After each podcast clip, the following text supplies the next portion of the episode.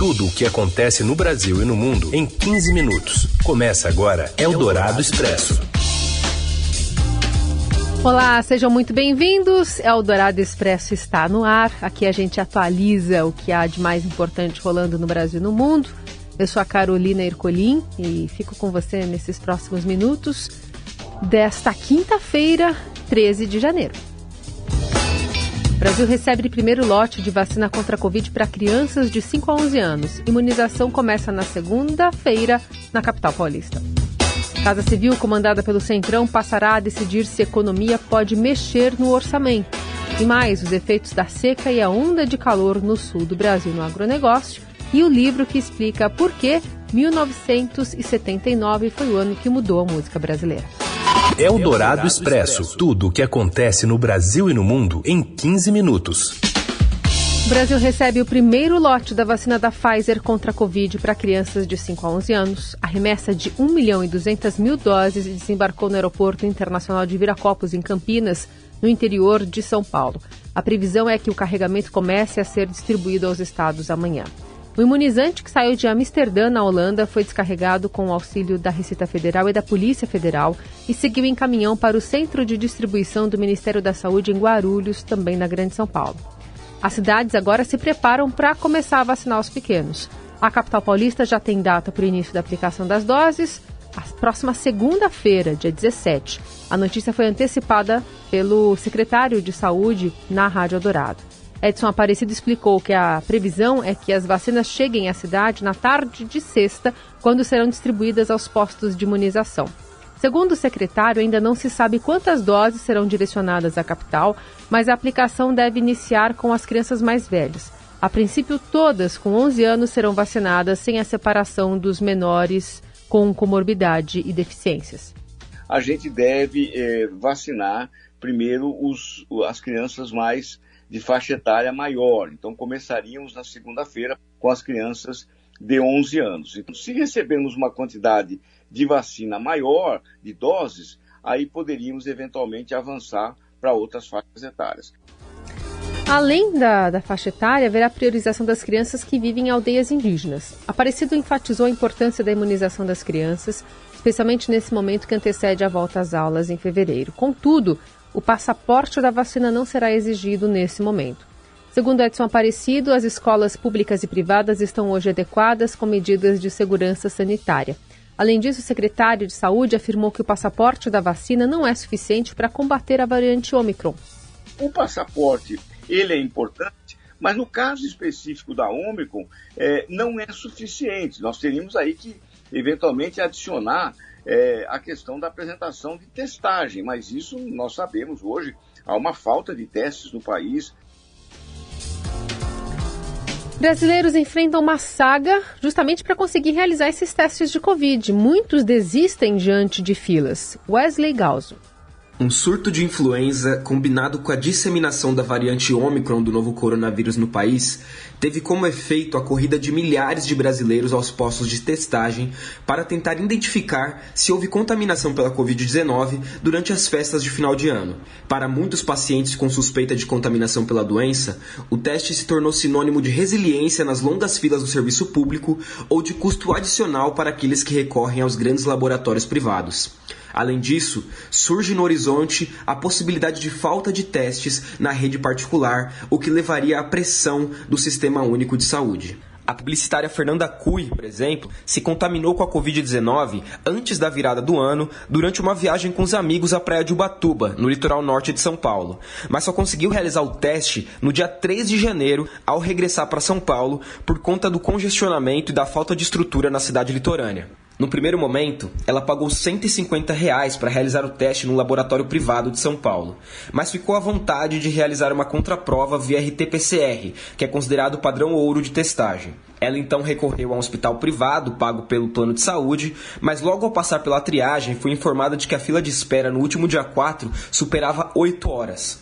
Ela então decidiu desistir de confrontar os testes e iniciou o isolamento. Além disso, nesta quarta-feira, a Associação Brasileira de Medicina Diagnóstica emitiu uma nota técnica com um alerta para a possibilidade de falta de testes de Covid-19 devido à escassez de insumos necessários para a realização dos exames, como os cotonetes utilizados no RT-PCR. A epidemiologista Ethel Maciel, da Universidade Federal do Espírito Santo, afirma que a falta de testes na rede privada levará ao caos no sistema de saúde do país, uma vez que 28,5% da população brasileira recorre ao atendimento particular por meio de planos de saúde, como consta em pesquisa do IBGE. A pesquisadora avalia que a defasagem na testagem em laboratórios e centros de medicina diagnóstica pressionará ainda mais o Sistema Único de Saúde.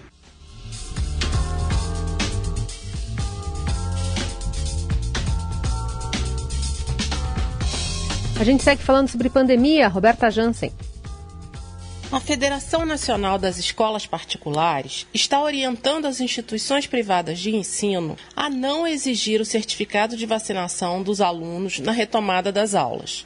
A cobrança deve provocar polêmicas. Na última segunda-feira, pais e responsáveis da Escola Americana do Rio de Janeiro divulgaram um abaixo-assinado com mais de 500 assinaturas contra a obrigatoriedade da imunização, depois que o colégio anunciou que somente os estudantes vacinados poderiam frequentar as aulas presenciais. A federação frisou que não é contrária à vacinação de crianças e adolescentes e, pelo contrário, defende a imunização de todos. Disse ainda que aconselha os sindicatos associados a incentivar pais e responsáveis a vacinar os alunos mais jovens. Entretanto, frisou, considera que não seria das escolas, mas sim das autoridades sanitárias, o papel de cobrar o passaporte vacinal.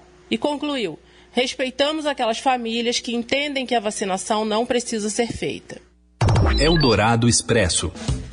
Em uma mudança em relação aos anos anteriores, o presidente Jair Bolsonaro editou um decreto determinando que atos relacionados à gestão do orçamento público terão de ter aval prévio da Casa Civil. Esse texto, publicado hoje, prevê que ações como remanejamento de verbas, alterações de despesas, abertura ou reabertura de créditos extraordinários, abertura de créditos especiais serão feitas pelo Ministério da Economia, mas condicionada à manifestação prévia favorável do ministro-chefe da Casa Civil. Nos anos anteriores, a delegação de competência era feita exclusivamente ao Ministério da Economia, mas tinha a palavra final sobre o assunto. A inclusão da Casa Civil, chefiada pelo ministro Ciro Gomes do PP, do Centrão, vem em um momento em que há grande disputa de recursos com Guedes tentando manter o cofre fechado de um lado e a ala política defendendo mais gastos. Eldorado Expresso. Acidente em Capitólio, Minas Gerais, pressiona agora o governo federal a avaliar risco de atrações turísticas. Ítalo Loré. Oi, boa tarde. Boa tarde. Um acidente em Capitólio no último final de semana, onde a queda de uma rocha matou 10 pessoas, tem colocado pressão para que as autoridades avaliem riscos geológicos em áreas turísticas, como cânions, chapadas, escarpas e falésias. Segundo especialistas, as lacunas nas regras para inspeção de áreas turísticas no Brasil levam à falta de medidas preventivas e de fiscalização pelo poder público além de deixarem os turistas e profissionais do setor expostos ao perigo de novas tragédias. Pressionado depois do acidente em Capitólio, o ministro do Turismo Gilson Machado Neto se reuniu com secretários estaduais de turismo nesta semana para discutir o tema.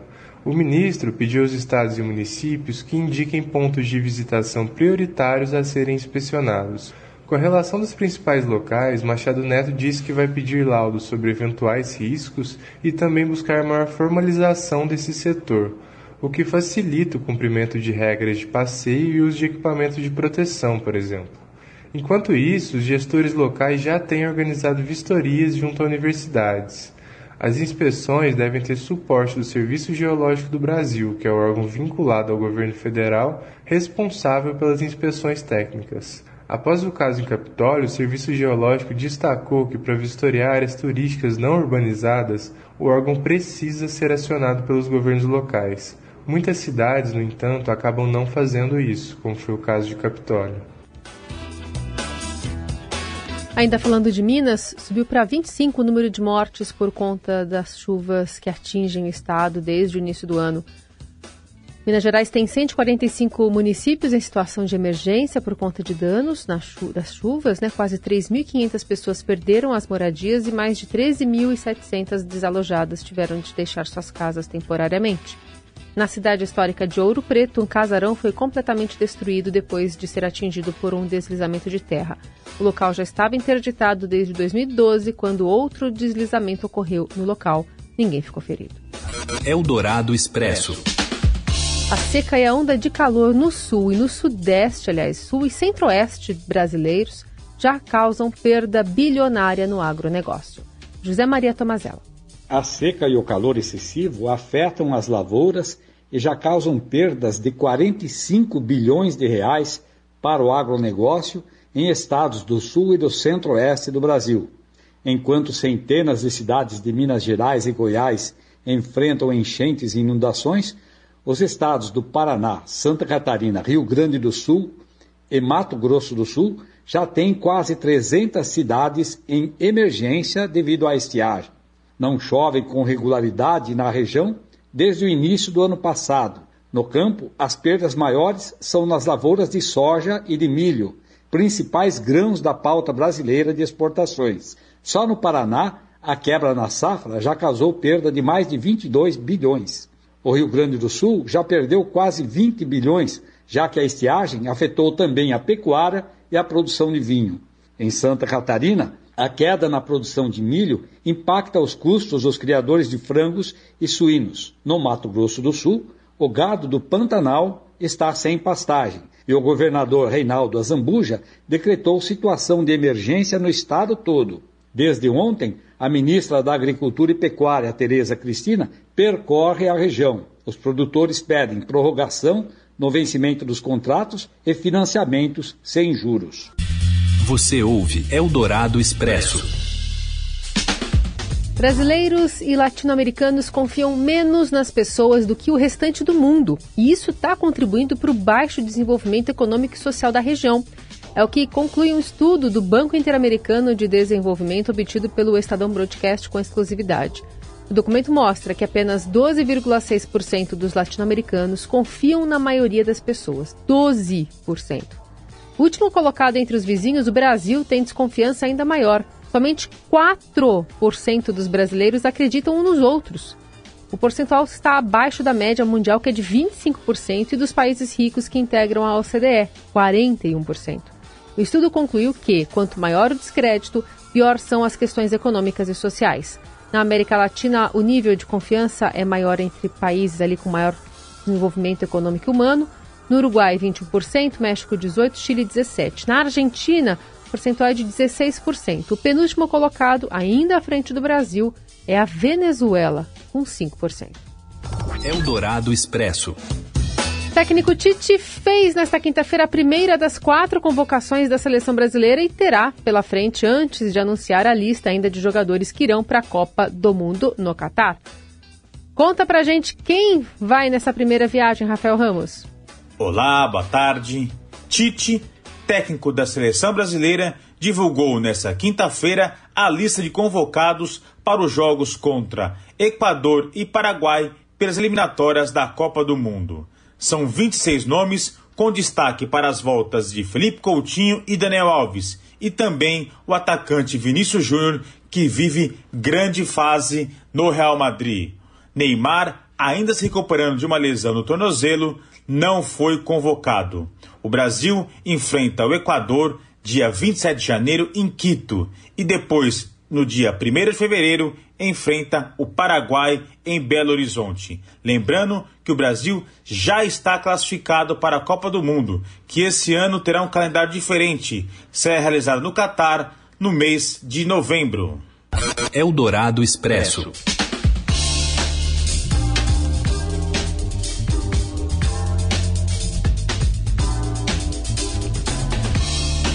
que 1979 foi o ano que mudou a música brasileira? Conta mais, Júlio Maria. Olá, ouvintes da Rádio Eldorado, um prazer estar aqui falando para vocês. Hoje eu queria dar uma dica de um livro que está sendo feito, logo, logo vai ser lançado. O nome do livro é 1979, o ano que ressignificou a MPB. São mais de 90 textos escritos por biógrafos, uh, jornalistas, alguns artistas também. O livro vai ser lançado pela Garota FM Books, da jornalista e biógrafa Cris Fuscaldo. Foi organizado pelo Célio Albuquerque, produtor, e tem um mote muito curioso.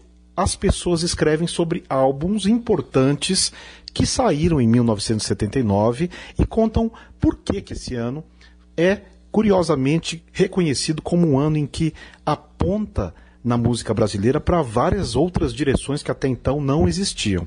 Então, dos discos retratados, a gente tem aqui, ó, de Alcione, o Gostoso Veneno, até Ângela Rorô, é, o, o, disco do Antônio Adolfo, Vira-Lata, né? O disco de Bete Carvalho, importante, Bete Carvalho do Pagode, que ela lançou em 79, a Cátia de França, Chico Buarque, Clementina de Jesus, Clara Nunes, Gonzaguinha, Gilberto Gil, Geraldo Vandré, Ivan Lins, Quer dizer, os álbuns lançados, João Bosco, Linha de Passe, que é absolutamente incrível, e as pessoas, então, o Rio do Hora, por exemplo, escrevendo sobre João Bosco, para dar um exemplo, né?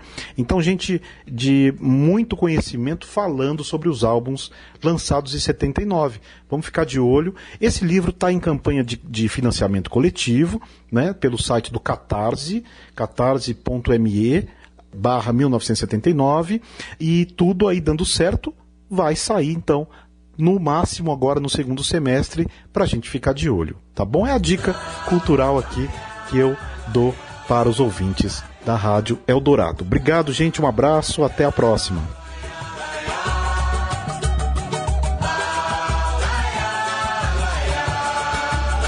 Obrigada, Júlio Maria, pelas informações e é Cione, gostoso veneno.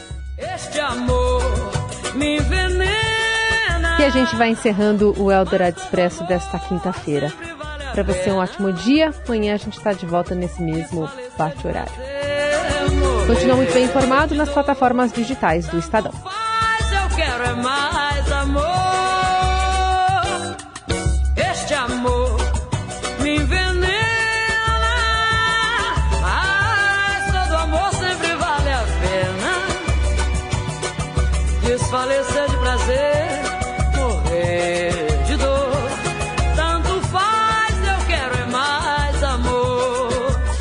Você ouviu Eldorado Expresso tudo o que acontece no Brasil e no mundo em 15 minutos.